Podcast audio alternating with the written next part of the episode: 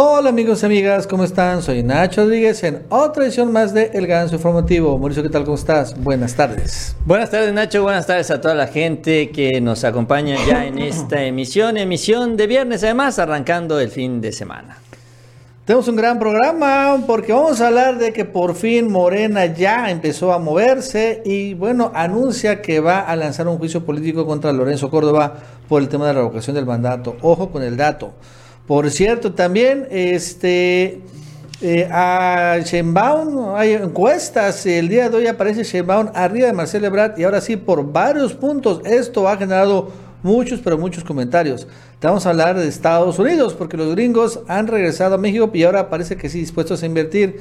Y bueno, por increíble que parezca, van a invertir en el sur sureste de México. Y esto ha generado que pues los regios como Samuel García estén muy enojados. Hablando de Nuevo León, Mariana Rodríguez ha sido tendencia porque el día de ayer se puso, por increíble que parezca un vestido de cenicienta, y hoy recibió a una futura criminal, a una convicta o ex convicta como Gloria Trevi, y la verdad es que esto generó muchos, pero muchos comentarios. Hablando de gente de la farándula, David Páramo, después de un accidente cerebrovascular y que ha reaparecido por Ciro Gómez Leiva, no van a creer la participación que tuvo en Imagen TV. O sea, la verdad es que Vaya caso sorprendió a todos, en particular a Ciro Gómez Leiva, que no lo creyó. Por cierto, hablando de, televisoras, Televisa se desploma, ¿no? Pierde enormes montones de utilidades después de que al final muchos millones de mexicanos han apagado esa televisora. Y bueno, Mauricio, entre otras cosas, Galilea Montijo también embarrada en el caso de Inés Gómez Mont. Y ahora sí, ya ya le empezó a pasar la factura de manera emocional. Este más el día de hoy en el Ganso Informativo. Así es, Nacho, como siempre, mucha, mucha información en este espacio. Les invitamos que nos acompañen durante los próximos minutos en esta emisión. También, si no lo han hecho, les invitamos que se suscriban a este canal y les agradecemos mucho ese like. Esas manitas para arriba nos ayudan mucho en estas redes sociales. Bueno, vamos a arrancar con chismes, chismes, chismes, chismes, ¿no? Al final, este, lo que, lo de Inés Gómez Montt, vaya, ese, ese caso, así es sorprendente, ¿no? Este, y, y más, más que nada de Inés Gómez Montt, fíjate que vamos a hablar de la comadre favorita de Inés Gómez Montt, que entonces, bueno, aparece de repente. Que está enferma de la presión, ¿no? Sí, Galilea Montijo. Y es que hace unos días fue tendencia, chisme, preocupación, y todo el mundo empezó a decir, ¿qué onda con ella? Porque Galilea Montijo de un día para otro, Mauricio, desapareció del programa hoy, recuerdo que es una conductora principalísima, y que incluso fue sustituida por Tania Rincón, ¿no? Entonces desapareció Galilea Montijo y nadie sabe dónde se fue. ¿No? Entonces, en, e, en aquel momento especulaban que Galilea Montijo, pues sencillamente, pues ya había aplicado la de Inés Gómez Montt que se había pelado del país, que estaba ya poniendo pies en polvorosa ante, bueno, una inminente orden de aprehensión. Porque al final, lo cierto es que Inés Gómez Montt, y, es, y bueno, es que primero cayó Inés Gómez Montt, ahora van contra la Gloria Trevi por exactamente lo mismo, enorme lavado de dinero. Y bueno, lo cierto es que Galilea Montijo también está en medio de este bronca, este tipo, de esta generación, de este tipo de celebridades que se casaron con puro corrupto, Ahí está también la Jacqueline Bracamonte, es, el mismo caso. Está también la propia Anaí, que se casó con Manuel Velasco. En fin, hay varias ahí embarradas de este tipo de generación. Y curiosamente todos son de, la misma edad, más o menos. Ahorita están como por los 40 años. Y bueno, el chiste es que después de tanta especulación, reaparece Galilea Montijo y señala que se tuvo que ir porque tenía mucha presión alta presión. Y bueno, le recomendó su médico, según esto, ¿no? Que se tomara unos días de relax y entonces al final, pues desapareció unos días, pero ya después reapareció en hoy. Y bueno, ahí sigue, pero lo cierto es que sí fue muy comentado, Mauricio, que se haya desaparecido por cinco días y regresado. Las especulaciones se desataron, entre creo que las más importantes es que pues se fue a ver a su amiguita Inés Gómez Mont, pues allá en algún lugar en la cueva donde está escondida. Sí, es que lo que ha evidenciado la red social, las cuentas de Inés Gómez Montes, pues la relación muy cercana que tenían con Galilea Montijo, en donde pues compartían pues de todo un poco, ¿no? Y en el entendido de que pues Galilea Montijo, que también pues está en el medio del espectáculo, Pues que, pues sí, son bien pagados. La verdad es que les pagan bien por estar en la televisión. Eso no, no, nadie lo puede negar. Y eh, pues la duda que queda es qué es lo que hacía Galilea Montijo con estos pagos. Si pagó sus impuestos, si siguió la estrategia que le recomendó su amiga, porque bueno, pues conociendo también al facturero más importante de México, eventualmente también ella pudo caer en esta estrategia fiscal, es lo que no se sabe.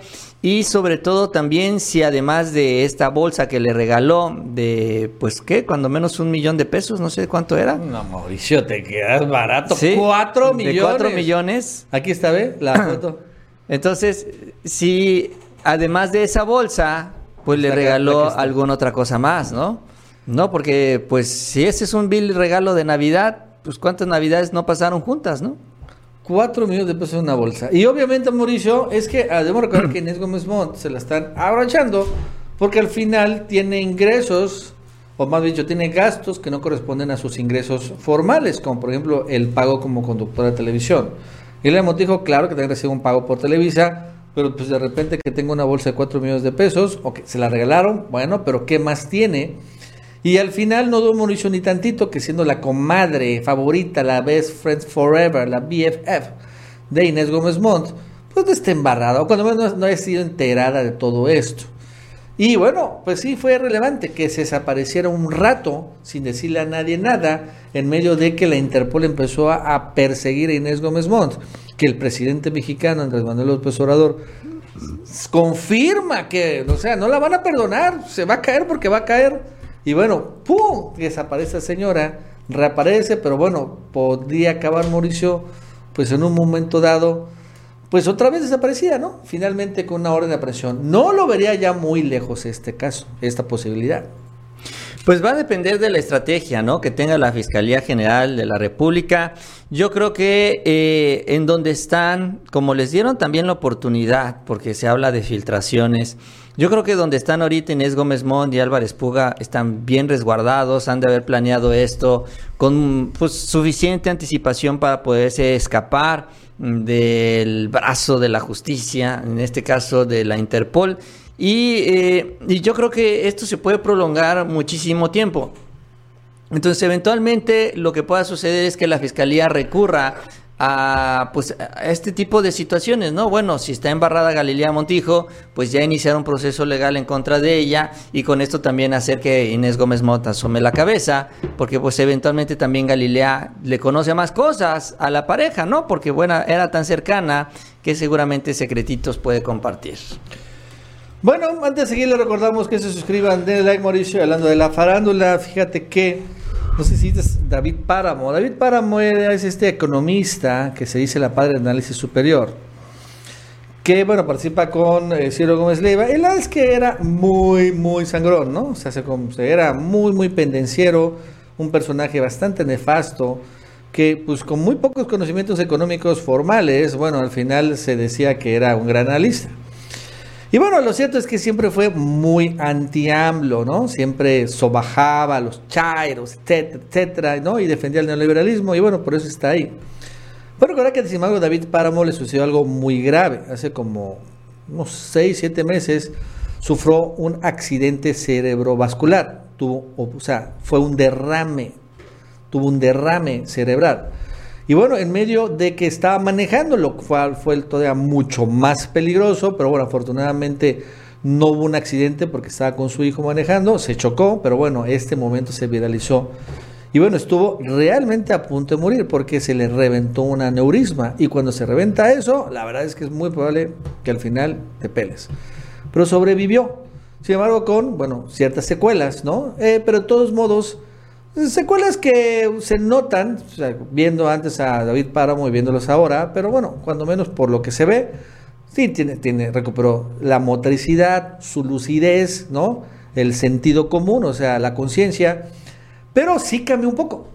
Y entonces este David Páramo Mauricio, que todavía tiene su sección en Imagen TV, el de ayer tuvo un momento muy raro porque al final acabó defendiendo al presidente López Obrador en este tema de las eh, los, las, fundaciones tipo Teletón y de filantropía. y la verdad es que hasta Ciro Gómez Leiva no creía lo que estaba escuchando y la chairiza tampoco lo creíamos, pero bueno, vaya que se vio, se vio brillante, honestamente lo dijo muy bien este renovado David Páramo. Vamos a ver. ¿Sí o no? ¿Sí o no? ¿Es beneficencia o que, o, no sé, o planeación fiscal? Un viejo, un viejo biógrafo del padre de la ley superior hoy me recordó una columna que escribía cuenta de una tragedia que la empresa ponía en cines, en aparadores, en espectáculos, en todos lados, los buenos que eran y que tenían su tren de la salud. y mientras se habían muerto los mineros en pasta de conchos y se conoció toda la, la miseria en la que vivían, lo poco que les pagaban. Que cada quien haga lo que le corresponde. Entonces. Tiene razón el presidente cuando dice que las empresas no están para hacer filantropía. Añadiría yo, las empresas están para pagar bien y dar buenas condiciones a sus trabajadores. Y además pueden apoyar, pueden dar apoyo social. Apoyo o apoyo o planeación fiscal. La, la verdadera caridad te cuesta. Si tú vas en tu coche y se te acerca un, una persona, y... persona y le das 20 pesos, eso te cuesta. Pero si, si lo usas para vean imágenes de Ciro dándole 20 pesos, pues como si fueras el gobernador de Nuevo León. Como si fueras el gobernador, como si fuera... Entonces eso ya ¿El anterior o el actual? El actual. El actual. Que es peor todavía. No, no, no. A ver, entonces, ¿tú estás a favor de que se apruebe la no deducción? Claro. ¿Sí? Claro, totalmente a favor. Si van a hacer obra social, que la hagan con dinero, que les cueste. No, porque de la otra manera te sirve, en el menos malo de los casos de relaciones públicas.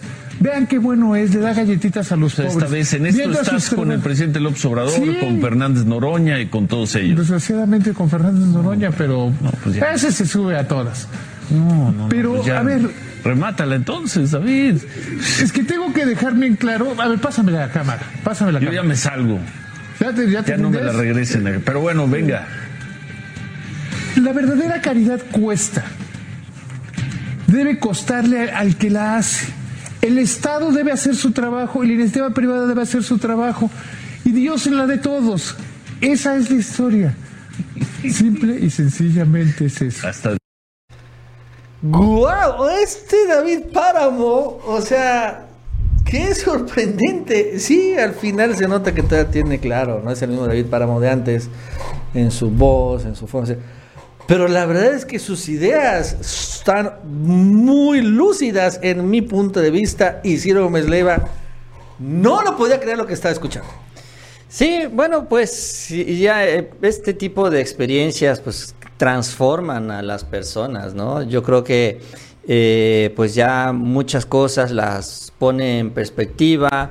Eh, yo creo que no sé si tenga que ver realmente con lo que le pasó. En fin, no sé si también la gente que lo atendió, que pues es gente también eh, haya dejado o haya provocado un cambio en David Páramo, o, eh, bueno, simplemente también, porque no? Y tal vez siempre pensó así de las donatarias, ¿no? No lo sabemos. Pero pues sí, la verdad es que sus argumentos sí son, pues tienen lógica, ¿no? O sea, tienen, eh, pues están bien dichos, ¿no? O sea, si, si quieres donar, pues que te cueste y que sea también realmente en pro de los que estás ayudando, no por hacer relaciones públicas, no por tomarte la fotografía y obtener un beneficio, que eso también lo vemos, por ejemplo, en el caso de Samuel García, que le encanta también hacer este tipo de, de, imágenes. Ya ves que llegó en su coche este deportivo, ¿no? Llenó, lo llenó de bolsas de ayuda y lo entregó a los niños con cáncer. Creo que eran niños con cáncer, ¿no? Y ahí tomándose las fotografías y subiéndolas a sus redes sociales. Esa no es la verdadera ayuda. Eso es más bien es una gran simulación, que pues al final es lo que también hacen las empresas socialmente responsables que andan presumiendo en sus spots por todos lados que ayudan a las personas. Pues esa no es el verdadero altruismo, esa no es la verdadera ayuda. Entonces ahí sí, pues hay que, hay que decirlo, pues yo estoy de acuerdo también con esos argumentos eh, y si quieren ayudar, realmente la miscelánea fiscal no impide que sigan ayudando. Si realmente quieren ayudar, como presumen estas empresas, lo van a poder seguir haciendo. A que ya no van a poder deducirles impuestos, pues sí, ya es otra historia. Pero si supuestamente diría Margarita Zavala, porque así dijo, si los ricos virtuosos verdaderamente son así de virtuosos, pues que sigan donando su dinero, ¿no? Que sigan ayudando al más pobre, que sigan siendo así de virtuosos como presumen ser. Bueno, antes de seguir, les recordamos que se suscriban, denle like, Mauricio. Y bueno, vamos a otro tema. Eh, Lorenzo Córdoba podría ser ahora sí por fin sujeto a juicio político una vez que Morena ya también se hartó porque Lencho Córdoba ha venido ahora sí incumpliendo ya la ley electoral, la ley secundaria sobre el tema de la revocación del mandato. Y es que no sé si se acuerdan, bueno, esta ley fue aprobada. Y en esta ley secundaria de revocación del mandato, que, bueno, ahorita viene este momento, van a arrancar unos, en unas semanas, las dos semanas, unos días ya la recolección de firmas, permite que se recolecten las firmas con papel, ¿no? En papel, con nombre y firma o nombre y huella.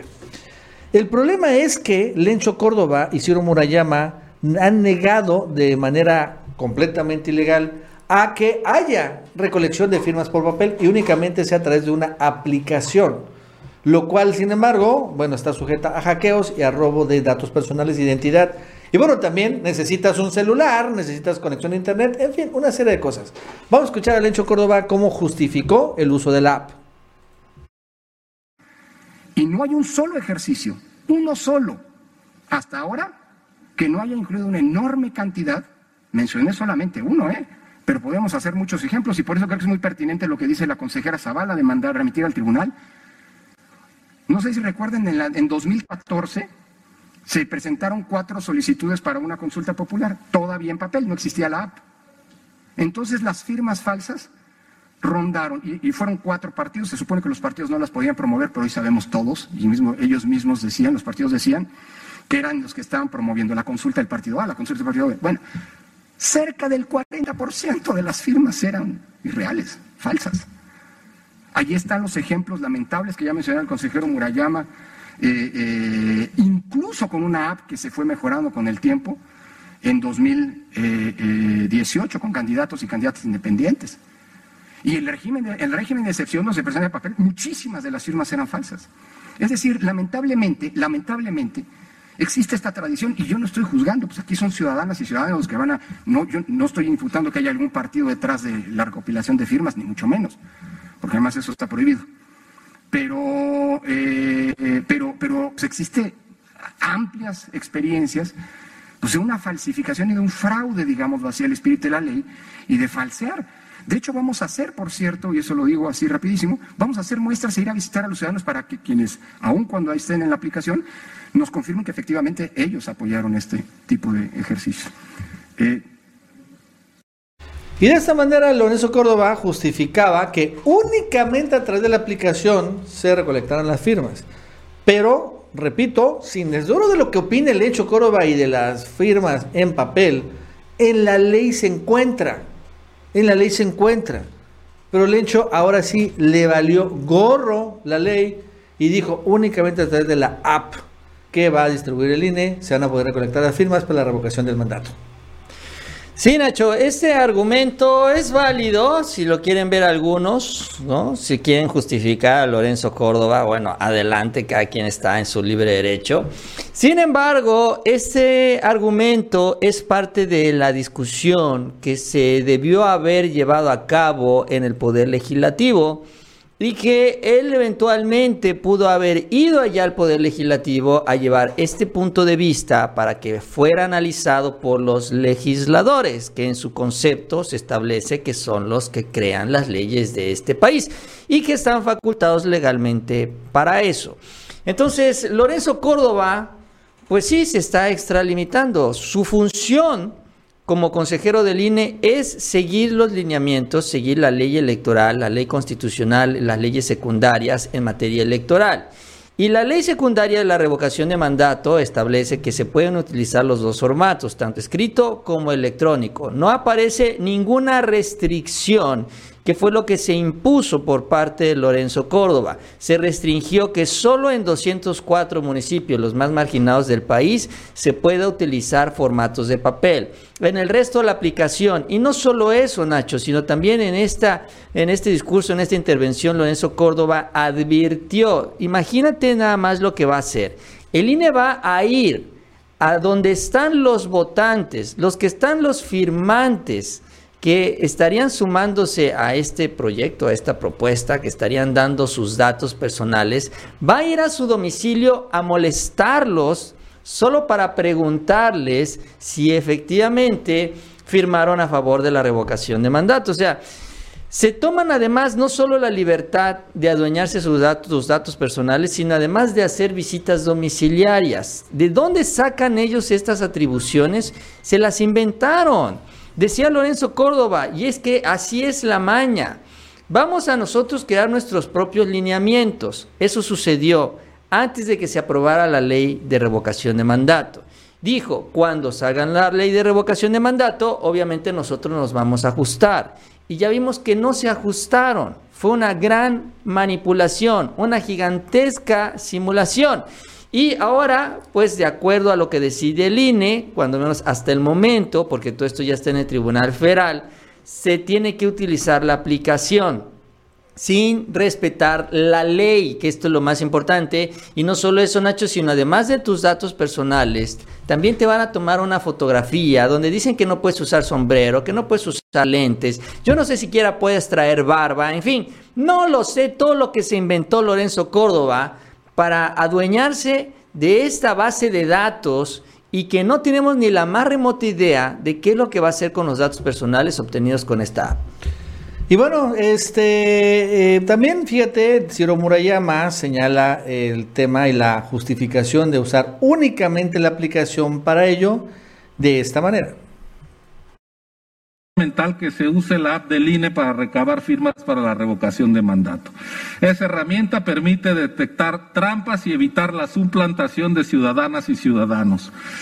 Quien incluso pueda llegar a tener datos del listado nominal no podrá usarlos, pues la app exige que la persona que realmente brinda el apoyo esté presente, como este su credencial para votar, que se le fotografíe por ambos lados, que firme la persona y se le tome una foto viva.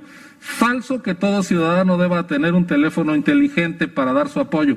Basta con que lo tengan los auxiliares que recojan firmas. Así que con la app ni ausentes, ni muertos, ni suplantados.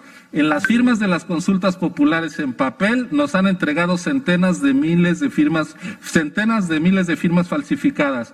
Y suplantar un apoyo ciudadano es tan grave como alterar un voto. La voluntad ciudadana no debe alterarse jamás, ni en las urnas ni en la recopilación de apoyos.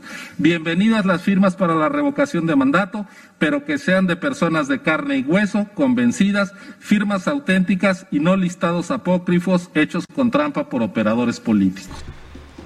Y bueno, ¿qué pasó? Bueno, pues lo cierto es que salieron los de Morena, obviamente, a señalar esto, la ilegalidad. Y bueno, el vocero César Cravioto, el vocero de la bancada de Morena en el Senado, Señaló lo siguiente, van a valorar iniciar un juicio, estamos valorando solicitar la comparecencia del presidente del INE, Lorenzo Córdoba, al Senado, porque va a ir a la Cámara de Diputados, ahora al Senado, para que vean aquí explicar por qué son unos violentadores de la ley y si fuera necesario hasta podríamos valorar que se iniciara un juicio político contra ellos. Porque miren, la desfachatez.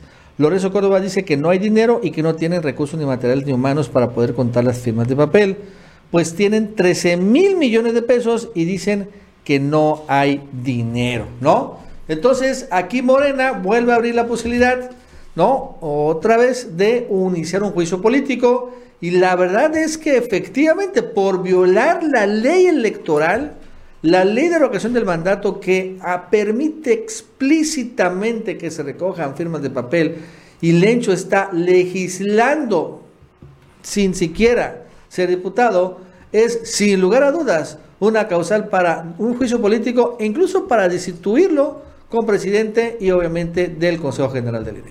Sí, Nacho, mira, esto abre la puerta para todo tipo de escenarios que por más absurdo que parezcan, estarían siendo justificados legalmente si no se les pone un alto. Por ejemplo, para las elecciones que se vienen a las gubernaturas, el INE, de acuerdo también a este mismo criterio, puede decir, Señores, ¿saben qué? Vamos a deshacernos de las urnas tradicionales. Olvídense de las boletas. ¿Por qué? Porque las boletas, pues es lo mismo. Estamos hablando de papel, estamos hablando de suplantación de identidad. Ah, el riesgo, ¿no? El riesgo, señores. Vamos a poner urnas electrónicas. Digo, eso es lo que abre esta posibilidad. Así, con la mano en la cintura, así como decidió deshacerse de este requisito o, de estos formatos impresos, también así se puede deshacer de las boletas tradicionales y poner unas electrónicas cuando se le pegue su regalada gana. Así de serio y así es de grave esto que está haciendo Lorenzo Córdoba estas consecuencias también que implican esta decisión. Y bueno, el caso de, Morena es un caso, bueno, yo la verdad honestamente espero que ahora sí le cumplan la palabra y que cuando menos lo llamen a comparecer. No es la primera vez que hablamos del juicio político, pero ahora sí se tienen que poner las pilas. Nacho, en el caso también de Morena, por ejemplo, cuando se anticipaba esta decisión, Morena tiene dos opciones o tenía dos caminos para seguir. Una, un acuerdo estos acuerdos que se hacen, un, este, ¿cómo se llama? Estos llamados que hace el Congreso, que hacen los... Un punto de acuerdo, ¿no? El punto de acuerdo para que las bancadas le digan a Lorenzo Córdoba que respete la ley. Pues que es algo tan elemental que, bueno, pues de todos modos se tiene que hacer. Bueno, entonces... Y hay un proceso legal que se llama interpretación auténtica, que es un proceso que tiene una vinculación legal más importante, con consecuencias legales más serias y entonces Morena estaba con estas dos opciones. ¿Por cuál crees que se fue? Por el punto de acuerdo. Se fueron, dije, dice en esta estrategia que no acabo de entender de Ricardo Morial, es que hay que negociar con la oposición. Y como hay que negociar con la oposición, por eso nos fuimos por el punto de acuerdo. Bueno, pues es que si ya sabías que Lorenzo Córdoba le vale un cacahuate lo que opinan los senadores de Morena, entonces ¿por qué te vas por un punto de acuerdo? Tú hubieras sido por esta interpretación auténtica que necesita la mayoría de la Cámara de Senadores que tiene Morena. Entonces, ¿qué es lo que van a hacer ahorita, Nacho? Ah, pues la próxima semana va a sesionar la Comisión de Gobernación, van a sacar el dictamen, lo van a bajar al Pleno y van a hacer esta pues ya aprobación de la interpretación auténtica, en donde viene ya también pues dicho por el Senado que la ley establece que se tienen que hacer formatos escritos también. Entonces, entonces, ¿para qué andan jugando los de Morena? Es que e, esa parte es la que no entiendo. ¿Por qué amenazas con citarlo a comparecer? Cítalo a comparecer, papito. Ya es hora de que Lorenzo Córdoba dé la cara. Ya, ya esto de las amenazas, ya esto de los amagos, Lorenzo Córdoba se está riendo ahí en su silla del INE. ¿no? Cada vez que hablan de esto, Lorenzo Córdoba nada más se voltea y se ríe con Ciro Murayama, ¿no? Ya hagan las cosas. Yo lo que espero es que ya, ya hagan las cosas porque ya me cansé de informar que ahora sí ya se viene la comparecencia de Lorenzo. No, pues ya cuando menos en la Cámara de Diputados ya está citado a comparecer. En el Senado debería ser lo mismo. Bueno, vámonos rápidamente a otros temas que está pasando ahora con Morena en Morena News, es esta sección finalmente sobre las eh, novedades y noticias, porque debemos recordar que el otro año hay elecciones a gobierno. Y bueno, Mario Delgado se fue a Durango. En Durango va a haber elección a gobierno, va a ser una elección competida, pero ganable. Y bueno, esto es lo que dijo Mario Durango allá, digo Mario Durango, Mario Delgado allá desde Durango.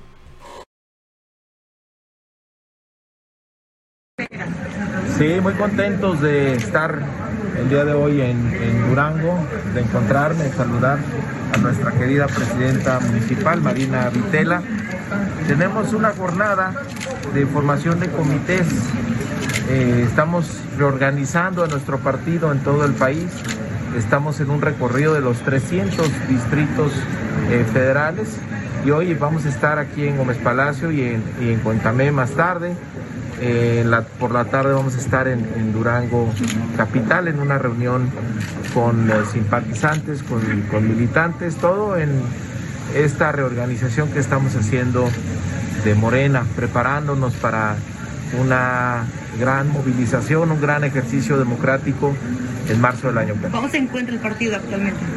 Pues bien, muy fuerte, digo, no es por presumir, pero ustedes saben los resultados que tuvimos en junio pasado, donde el partido ganó 11 de 15 gobernaturas, mantuvimos la mayoría en la Cámara de Diputados con nuestros aliados, tenemos mayoría en 19 congresos locales y ganamos un 35% más de municipios en comparación a 2018. Por lo tanto, pues, eh, el número de mexicanos, mexicanas gobernadas por Morena creció ya a 65 millones de personas. Y aquí en La Laguna ganamos la Diputación Federal. Ya hay personas, ya hay personas que levantan la mano. Aquí en Durango. Sí, es lo que sigue. Ahora nos estamos preparando, organizando para que esta simpatía que tiene la gente de Durango por Morena lo podamos concretar en junio del año que ¿Cuándo tendrán decisiones, ¿cuándo tendrán decisiones para equidad de género? Entonces, en Durango, ¿no? Eh, es muy probable que, a ver, póngalo ahí, otra vez. Esta, la alcaldesa, sea la candidata a la gobernatura. Pero bueno, las encuestas, ahí también va a haber una encu- encuestas ahí en Durango. También Mauricio el día de ayer este, arrancó igual el proceso de, no, no es de selección, sino también de el arranque para elegir al candidato de Morena en Tamaulipas, donde también va a la elección allá. Obviamente es un estado muy importante, recuerdo que está cabeza de vaca. Y la verdad es que, pues por lo que veo, ya no lo van a sacar, ¿no? Va, se va a quedar ahí. Pero bueno, hay elecciones, ya, ya van a salir.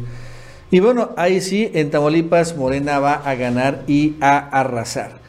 Y Mauricio, hoy salió una encuesta, si la viste, de precandidatos a la presidencia por Morena. Sí, salió desde ayer, creo, Nacho, la del Universal. Ajá, la de Universal. Sí, salió, salió desde ayer, en donde sacan varios escenarios. Pero- eh, y, y donde Sheinbaum, pues Sheinbaum se va, se va posicionando, cuando menos de acuerdo a la, a, a la encuesta del Universal. Lo interesante también es que plantean varios escenarios, no sé si los, los viste por ahí. Bueno, aquí tengo la de eh, la de Sheinbaum, la, la interna. Ya por cierto ponen a Dan Augusto. Entonces, Claudia Sheinbaum, ¿no? Este, está muy raro cómo lo ponen, pero bueno, este, la, la, la barra guinda es, son los simpatizantes de Morena y total de entrevistados, ¿no? Son, es la barra azul marino. Y como lo vemos, Sheinbaum es, tiene ahorita mayor simpatía. Aquí no quisieron poner los números, pero bueno, simpatía entre Marcelo Ebrard tanto al interior de Morena como afuera de Morena. Monreal obviamente abajo y ya Dan Augusto pues empieza a aparecer, recordando que apenas tiene como dos, tres meses que llegó a la, Secretaría de Gobernación, o sea que realmente es muy desconocido, pero sí es interesante, Mauricio, esta encuesta que ya pone, ahora sí de manera muy clara, a Sheinbaum como puntera. Y hay algunos escenarios, vamos a verlos, Mauricio. Por ejemplo, ¿qué pasaría escenario 1 si Sheinbaum fuera candidata y Anaya fuera candidato? Bueno, y Alfredo del Mazo y Samuel García ponen 47.3% ganaría Claudia Sheinbaum en la presidencia, 17.6 Ricardo Anaya en una alianza PAN-PRD y 8.7 Samuel García y bueno, el PRI se desploma hasta el cuarto lugar con Alfredo del Mazo. Suponiendo que fuera Marcelo Ebrard, la, la, la- victoria no sería tan... con- Bueno, sí sería contundente, pero no tanto. Ganaría por menos con 41.5, Ricardo Naya 22.2, Del Mazo 7.7 y Enrique Alfaro 6.6. Aquí cambiaron a, Re- a Enrique Alfaro por Samuel Ahí, ahí lo importante, Nacho, es que finalmente los dos garantizan el triunfo y garantizan el triunfo contundente. E- e- Por Es, eso, ajá. es, eh, yo creo que lo que va a mantener todavía vivo este debate entre los grupos. ¿no? Mira, incluso en esta es Ricardo Monreal como candidato de Morena, pues ¿qué crees? Gana. También. 30.4 gana Morena, si es Ricardo Monreal el candidato a presidencia, mucho más cercano, sí, claro, queda Ricardo Anaya, ¿no? Alfredo del Mazo y Enrique Alfaro, pero también Ricardo Monreal. Digo, esto es importante. Bueno, aquí, miren, es interesante, ponen a Marcelo Ebrard como candidato del PAN-PRD, porque esa es también una opción que han empezado a cavilar. Pero aún así, Sheinbaum le ganaría por mucho a Marcelo Ebrard si es en una alianza PAN-PRD-PRI, ¿no? En una alianza del PRIAN, del PRIAN, del... Va por México, pues, ¿no? Con un gran candidato como sería Marcelo Ebrard y bueno, le, lo barrería por completo. Porque aquí Mauricio debe reconocerse que lo más importante en la elección 2024, pues no es tanto el candidato, sino es el partido. Y claro, en particular el presidente López Obrador de Morena. Sí, en esta ocasión lo que se ve ya hacia el 2024 es una ratificación del pueblo de México al proyecto de la Cuarta Transformación. Ya viendo a los tres aspirantes, ¿no? Ya a Claudia Sheinbaum, a Marcelo, incluso a Ricardo Monreal, pues a los tres les alcanza para ganar a la oposición. Eh, obviamente, mientras más amplio, mientras más importante sea la diferencia, esto se reflejará en diputaciones, se reflejará en senadurías, permitirá también seguir con los cambios constitucionales que se necesitan en el país. Por eso también es importante también irse con el candidato que tenga la mayor fuerza, la mayor presencia aunque los tres en el papel, y yo creo que sí, realmente el efecto Obrador sigue siendo muy, muy fuerte y lo seguirá siendo hacia el 2024. Y eso que no hay aeropuerto, no hay refinería, no hay tren Maya, no hay tren transísmico, o sea, todavía no están funcionando las grandes obras que van a transformar realmente lo que es al país, no solo en el sureste, sino esto de la refinería y la estrategia energética es realmente un cambio importantísimo, no se ha magnificado, ¿no? Todavía los efectos que esto va a tener. Pero pues llegando todo esto, pues imagínate el empujón hacia el 2024. Por eso, pues realmente la competencia, la real competencia de la sucesión presidencial se va a dar al interior de Morena y por eso también el presidente, pues aunque él no quiera, yo creo tiene que convertirse en un elemento también importante en esta sucesión, porque el partido con el presidente guarda cierto orden, pero cuando no está, cuando se ausenta, cuando se aleja, como sucedió al principio del gobierno, se hace un desastre. Entonces, realmente sí es muy importante la presencia, la imagen del presidente para el partido y pues son buenas noticias, porque bueno, aquí significa que la cuarta transformación va a seguir y también hay posibilidades de que se mantenga fuerte también en el Poder Legislativo. Por cierto, Mauricio, en noticias de otros estados en Campeche, eh, una mejor y mayor coordinación de las Fuerzas Armadas en Campeche, que incluye a las Secretarías de Defensa, Marina, Armada, Guardia Nacional, Seguridad y Fiscalías para brindar mayor seguridad. Esto es lo que pidió la gobernadora Laida Sansores al encabezar ayer, hoy jueves, ayer más bien dicho, la mesa estatal, después de esta visita de, que vino aquí a Tabasco. Y bueno, escuchó también informe del director del Instituto de la Mujer del Estado, Bania Kelleher, en torno a atender medidas y seguimiento de acciones del sistema estatal para prevenir, atender, sancionar y erradicar violencia contra las mujeres. Y bueno, Mauricio, en otros temas, fíjate que Mariana Rodríguez Cantú, que es la esposa, primera dama de Nuevo León, apareció en un video que se ha realizado, grabado por su esposo, el gobernador. Y bueno, la verdad es que no, no es un pack, sino es un video, creo que la verdad es que creo que simboliza lo que ha llegado a Nuevo León. O sea, unos piensan que Jaime Rodríguez era un, pues, un tipo ocurrente, un payaso. Bueno, la verdad es que esta pareja es peor. Y es que apareció la primera dama de Nuevo León disfrazada de Cenicienta. Llegó una sorpresa al palacio. Cinderella. Cinderella looking for a fella. ¿Qué traes? ¿Y a poco Cinderella tenía collar negro? Sí. ¿Cómo? A ver, vuelta. ¿Y el dinosaur? Pues también lo voy a poner los dos. Qué bañada estás tú. Hoy tenemos cena de gala. a qué horas? la presidencia de la Cruz Roja. o sea, ¿qué? ¿Qué estoy viendo? O sea, no entiendo, Mauricio. No logro entender qué rayos estoy viendo. O sea, no, no me explico. ¿Qué está pasando? O sea, ¿qué significa esto? Cuéntenme. Explícame. No, pues yo veo un vestido arrugado, Nacho. Hacen el video, hacen todo el show y ni siquiera son capaces de planchar el vestido. Eh, sí, pues es lo que yo creo que Samuel García está cumpliendo con las expectativas, ¿no? No se esperaba más de Samuel García, no se esperaba más de Mariana Rodríguez. Eh, sigue en debate, porque yo creo que para muchos políticos, sobre todo en lo particular, los aspirantes, después de este proceso electoral y después del resultado de Nuevo León, pues se preguntan eh, pues el efecto de las redes, ¿no? Sobre todo porque, bueno, muchos realmente no le abren el espacio a las redes, otros lo están abriendo a regañadientes, no terminan de confiar en las redes, siguen manteniendo muchos vínculos con los medios tradicionales, pero dicen Samuel García, oye, pero es que Samuel García se movió en las redes. Bueno, pues sí, se movió en las redes, pues con este tipo de cosas también.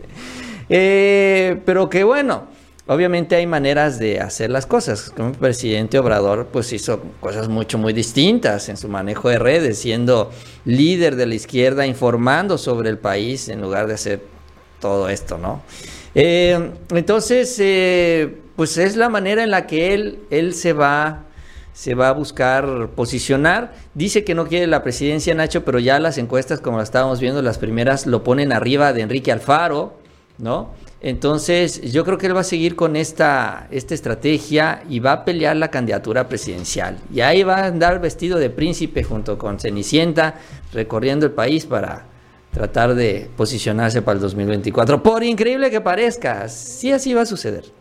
Y Mauricio, eso fue ayer. Hoy hay un nuevo escándalo porque Mariana Rodríguez, y que, bueno, yo creo que, que son tal para cual va e invita a la Gloria Trevi allá en Nuevo León. Y recordando que, bueno, Gloria Trevi, bueno, pues una celebridad, lo que sea, pero se ha vuelto tendencia en los últimos días, ¿y se acuerdan?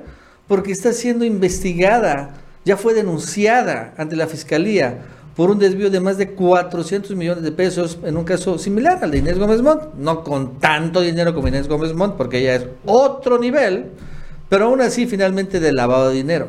Y entonces el día de hoy, se aparece allá en Nuevo León la Gloria Trevi con Mariana Rodríguez. ¿Y a qué fueron? Fueron a un centro, un DIF, ¿no? Que se llama Capullos. Y eso también ha comentado muchos. ¿Quién? La Gloria Trevi, la que también participó en este, eh, fue encarcelada por traficar menores, ¿no? Eso es lo que me acuerdo. Estuvo convicta allá en Brasil, estuvo presa en México precisamente por ser parte de este clan Trevi Andrade, ¿se acuerdan? Sí, es que ella es feminista. Ah, es feminista, con, con Ray Sean. Y ahora aparece allí con menores del DIF. Y además siendo perseguida, ya denunciada, por delincuente de cuello blanco por robarse o desviar cuatro, no pagan por 400 millones de pesos y le encontraron todas sus empresas fantasma, todo tipo eh, outsourcing, empresas offshore, todo este rollo, ¿no? Tipo Inés Gómez Mort. La Gloria Trevi aparece ahí. O sea, caray, es honestamente. Si así va a ser presidente Samuel García, ella primera dama, Mauricio, nos espera, ahora sí, vamos a convertirnos en Venezuela con estos cuates. Sí, no, bueno, es una imagen, es una imagen terrible de frivolidad. Si por sí se acusaba de frivolidad a Enrique Peña Nieto, eh, pues agárrate, dice Samuel, ahí te voy, ahí voy, agárrate México, diría nuestro programa de la mañana, ¿no? Eh, sí, y pues Mariana anda en este plan, en esta estrategia de posicionarse ella a su vez, ¿no? También para ser la sucesora de Samuel García, porque también están con esta idea de, eh, pues de la dinastía García Rodríguez, ¿no? De Samuel y de Mariana.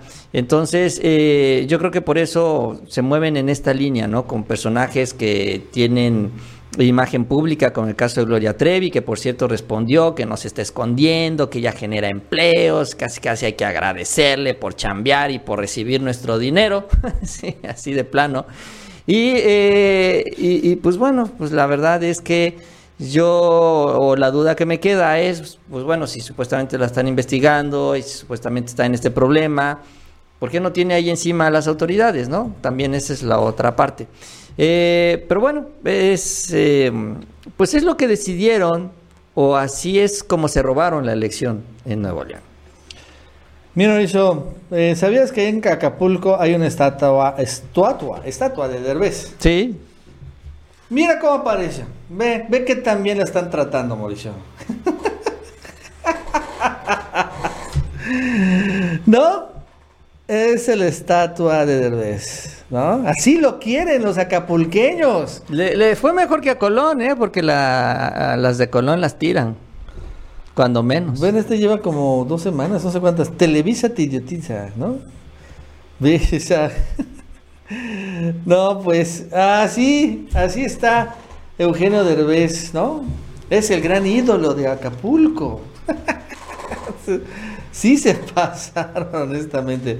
Pero bueno, es que también, pues eh, creo que Eugenio Derbez sí se ha ganado mucho repudio, pues entre la mayoría del pueblo, allá en Acapulco Guerrero, pues quiere mucho a López Obrador, recordando que fue este personaje que también Eugenio Derbez hizo eco de muchas fake news, ¿no? O sea, él era comediante y estaba bien, nadie, nadie se metía con él, no se metía con nadie, hasta que como que fue contratado por este una empresa, una agencia, y empezó a sacar, ¿se acuerdan? Un montón de mentiras, ¿no? Del COVID, de todo esto, y que hizo que había en los hospitales de Tijuana, se estaba desbordando, los pacientes estaban muriendo. Y era una fake news, ¿sí te acuerdas? Sí, sí. Una fake news por completo. Y ahí es donde empezó Mauricio la gente dice, no, este güey, como en ese momento Talía el Chicharito y otros más, ya empezaron con estos rollos. Nada más, y, y no dudo, Mauricio, que fueron contratados por una agencia, agencia de publicidad. Sí, es como esta agencia, ¿no? Que tenía, aparecía en las cuentas de varios tuiteros como Van Pipe, ¿te acuerdas? Se me Sí. fue el nombre. Eh, pues que aparecían ahí. Tridente Ideas. Tridente Ideas, exacto, de marketing. Que pues para eso están. O sea, las empresas o los grupos contratan a estos intermediarios que tienen a todas las cuentas de los influencers, entre comillas, y, eh, y empiezan a difundir este tipo de mensajes, ¿no? Pues un poco lo que le critican al verde, pues también ellos lo terminan haciendo. Y pues bueno, ellos, los eh, influencers, los artistas, pues cobran su lana. Falta ver si declaran impuestos y terminan metiéndose en estos temas y también se terminan, se terminan quemando, ¿no? Eh, porque además se ponen a hablar cosas que ni siquiera entienden bien. O sea, todavía estuvieran ellos informados o todavía les naciera a ellos realmente opinar sobre estos temas, sin importar el lado del que estén, en el que se encuentren, pues adelante, pero pues si nada más lo hacen porque les pagan una lana, pues todavía mucho peor. Eh, porque además no se dan cuenta del daño que pueden provocar y pues solo les termina interesando el dinero, ¿no? Detrás de todo esto. Bueno, antes que les recordamos que se suscriban, denle like, Mauricio. Y bueno, hablando de la farándula, hoy vamos a hablar de Televisa como empresa. Porque sucede que Televisa ha reportado unos datos muy malos en cuanto a beneficios netos, o sea, utilidad en el último trimestre. Chica, checa lo que comenta esta nota. Sin embargo, los beneficios netos de Televisa, o sea, las utilidades, cayeron un 77.3% en el trimestre, en el tercer trimestre del año. O sea, un desplome total de Televisa. Reportó ayer beneficios o utilidades de 760 millones de pesos. En el tercer trimestre, un 77.3% menor que el mismo periodo del año pasado, cuando reportó 3.350 millones de pesos. Esto sí se debido a mayores gastos financieros, o sea, mayor pago de deuda y un incremento a la depreciación en la depreciación y la amortización. ¿Cómo la ves? O sea, mal, mal Televisa y bueno, se entiende, al final el negocio de la televisión pues está cediendo a, en general a nivel mundial y claro, a nivel nacional ante las redes sociales. En gran medida ya el dinero de publicidad, pues mucho, eh, claro, se invierte mucho en televisión, pero ya se empieza a ir a las plataformas, al Face, al YouTube, al este, a todos lados, ¿no? Empiezan porque ahí es donde verdaderamente los usuarios consumen horas y horas de contenido directamente en su celular, en las iPads, en los, las televisiones, es lo que consumen mucho más es Netflix que ver la televisión. Y bueno, si bien todavía hay gente que ve la televisión abierta, ya la proporción es mucho menor.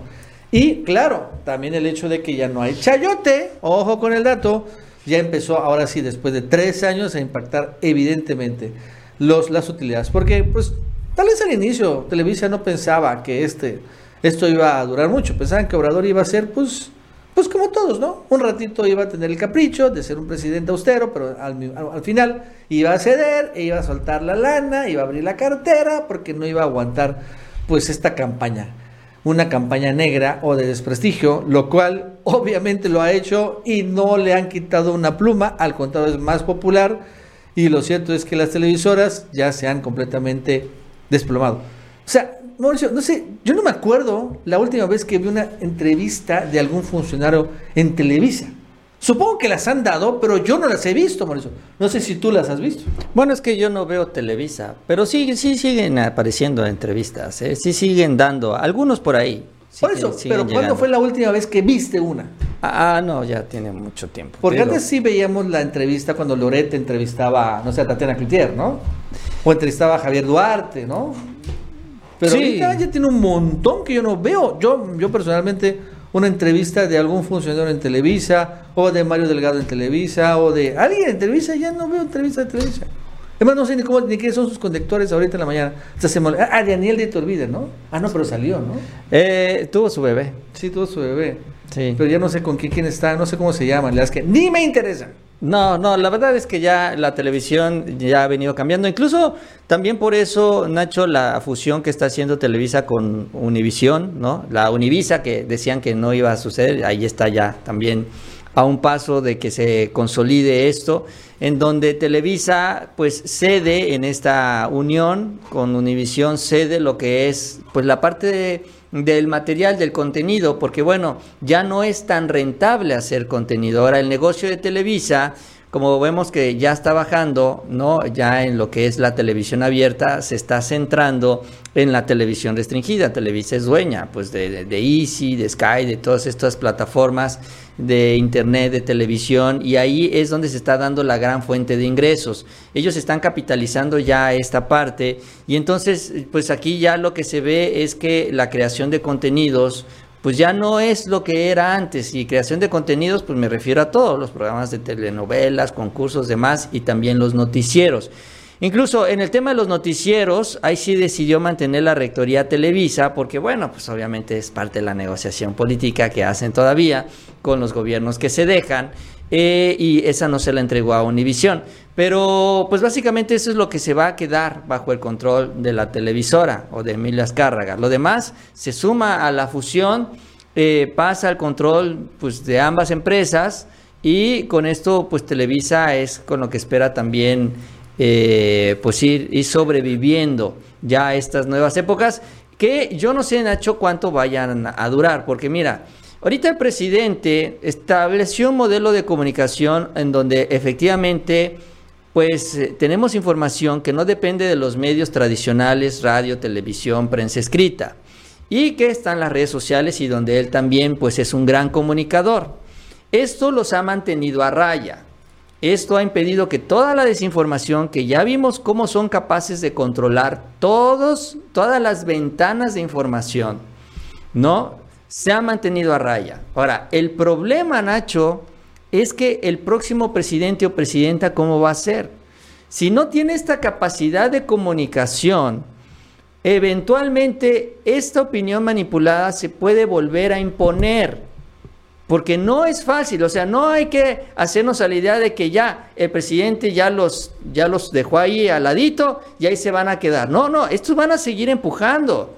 Ellos cuando se vaya el presidente van a seguir empujando con el nuevo presidente o contra el nuevo presidente para recuperar sus privilegios. Y si el nuevo presidente no tiene la misma capacidad, entonces va a empezar a perder este enfrentamiento mediático, esta batalla mediática la va a empezar a perder. Entonces, en una de esas dice, bueno, como ya me están ganando, órale, vamos a aflojar un poquito, vamos a bajarle el gas, vamos a regresar parte del chayote. Entonces, no sabemos qué va a suceder en el futuro, porque eso que estamos viviendo ahorita se va a terminar en el 2024, porque va a llegar otro personaje político, van a ser otras mañaneras, yo supongo que van a seguir, ¿no? Pero pues ya va a ser, pues va a ser otra persona que va a dar las mañaneras, ¿no? Eh, con otro estilo y con otra estrategia. Y ojo, ninguno de los sucesores de Morena, ninguno de los sucesores que aspiran a suceder al presidente, le ha abierto las puertas a las redes sociales tanto como lo ha abierto el presidente López Obrador. Ninguno de ellos confía tanto en las redes como el presidente. Y eso también se ha visto en estos últimos años. Entonces, la verdad, a mí me queda la duda cómo van a cambiar las cosas, ¿no? Sobre todo en esta eh, competencia de fuerzas, ¿no? Entre la información, que se tiene que difundir la información real y la manipulación de los medios. Y Fíjate, Mauricio, hablando de medios, de una choque entre Televisa y youtubers, no sé si ya viste el o ves que Latinos tiene una gran producción, ¿no? O sea, Sí, sí, sí. Pues sí. ya sabes quién tiene ahora un gran estudio. Ya empezaron a meter seguramente los mismos que financian a Latinos ahora a Chumel Torres. ¿Ya viste el nuevo estudio que tiene de Mm, televisión? No, no, no lo he Chécalo, visto. ve. Ve este estudio. Wow, no, pues ya que nos pongan uno así, Nacho. Ve este estudio, así, dices, ¿what? Hasta un mejor estudio. Pero ese, ese que es para su, su canal de YouTube. Sí, para su canal de YouTube. Porque ahorita va a ser el pulso, ya no grabado, porque antes lo hacía como nosotros, con una pantalla verde. Ahora lo va a hacer, lo hace en vivo, como Jon Stewart, como HBO. Oh, no, ¿No? pues sí, eso es una buena lana también. Su la nonona, Mauricio. Todo esto. Y además, curiosamente, a la gente no le gustó este formato, entonces lo ven menos que antes. Porque ¿Financiado por puras ONGs o qué? es mucho, es mucho menos ágil. Ah, Chumel es, es chistoso, hay que reconocerlo. Pero aquí es mucho menos ágil siendo en vivo y no está cortado y ni editado el video. Entonces la verdad es que tiene menos vistas estos videos de Chumel, ¿no? Sin lugar a dudas. No había visto el estudio. Pero ¿cómo la ves, ah? Sí, no, es una buena lana. Porque no solo es lo que está ahí en la pantalla, Nacho, es todo lo que está atrás, las cámaras. Claro. Y luego también Hay tienen. público en vivo. Más, hay público en vivo. También, Mauricio. Entonces también tienen pues el personal que se encarga de la producción, porque mientras más complejo, pues más personal necesitas. No, bueno, sí. eh, Y, y incluso para el material, Nacho, porque pues también no crees que Chumel se sienta solo a escribir todo lo que dice, también tiene gente que lo ayuda a hacer sí. el material. Entonces, tienes una nómina que crece, que es lo que se ve también en la pantalla, ¿no? Pues bueno, ahí está. Y la pregunta es, ¿y de dónde sale el dinero? Porque, repito, o sea, la montación no le da. Nada más para poner en perspectiva. Chumel tiene, creo que 100 mil vistas diarias, eh, mensual, más o menos en promedio. Mauricio hay que tener, no sé cuántos, 500 mil, 600 mil, 700 mil vistas diarias. Sí, por ahí. Por ahí. Entonces, eh, bueno, no es que Mauricio vive un palacio. no, pero ¿dónde Mauricio? Mauricio, tienes que poner ya un estudio. ese Ya voy a poner un estudio así, como no, ya. Me siento mal. Por cierto, el día de hoy, Claudia González, ya para terminar, fíjate el tweet que subió. La llamada 4T, una gran farsa, acabará muy mal. Hay que tomar nota de todos aquellos que por acción o por omisión alentaron las acciones y hechos de la actual administración y lastimaron a México. Que no se olvide quién se puso del lado del autoritarismo populista y destructor. ¿Cómo la Ándale, vienen las amenazas. La lista negra. Ahora sí, la. Gestapo. Ya de una vez. ah, creo que nos tomamos estar en los primeros lugares. Directo a la Gestapo, Mauricio. Ya, ya te está esperando ahí una, una, ya, una celdita. ya, pues entonces voy a hacer sí el estudio para que ya cuando me detengan aquí en el estudio ya brille bonito. ¿no? Sí, ya saben. Votar por Anaya y los chapuceros al bote. ¿No? Eh, propuesta de campaña. ¿Cómo la ven? Así ha sido. Caray, bueno, es que antes simulaban, ahorita ni eso. Esta amenaza obvia y evidente. Y también ustedes, queridos amigos, ¿no? Que ustedes que apoyan a López Obrador de esta manera ferviente. Dicen, ah, sí, pues también al bote, en la lista negra. Y bueno, y eso que si te nos va bien en una de esas, pues a la aplican la Gestapo, ¿no? La nazi. Bueno, amigos y amigas, eso es todo por el día de hoy. Gracias por seguirnos en otra edición más del Ganso Informativo. Así es, antes de irnos, les invitamos que se suscriban a este canal. También les agradecemos mucho ese like, esas manitas para arriba. Nos ayudan mucho en estas redes sociales. Y que tengan un muy buen día y nos vemos mañana. El lunes. El lunes. El lunes.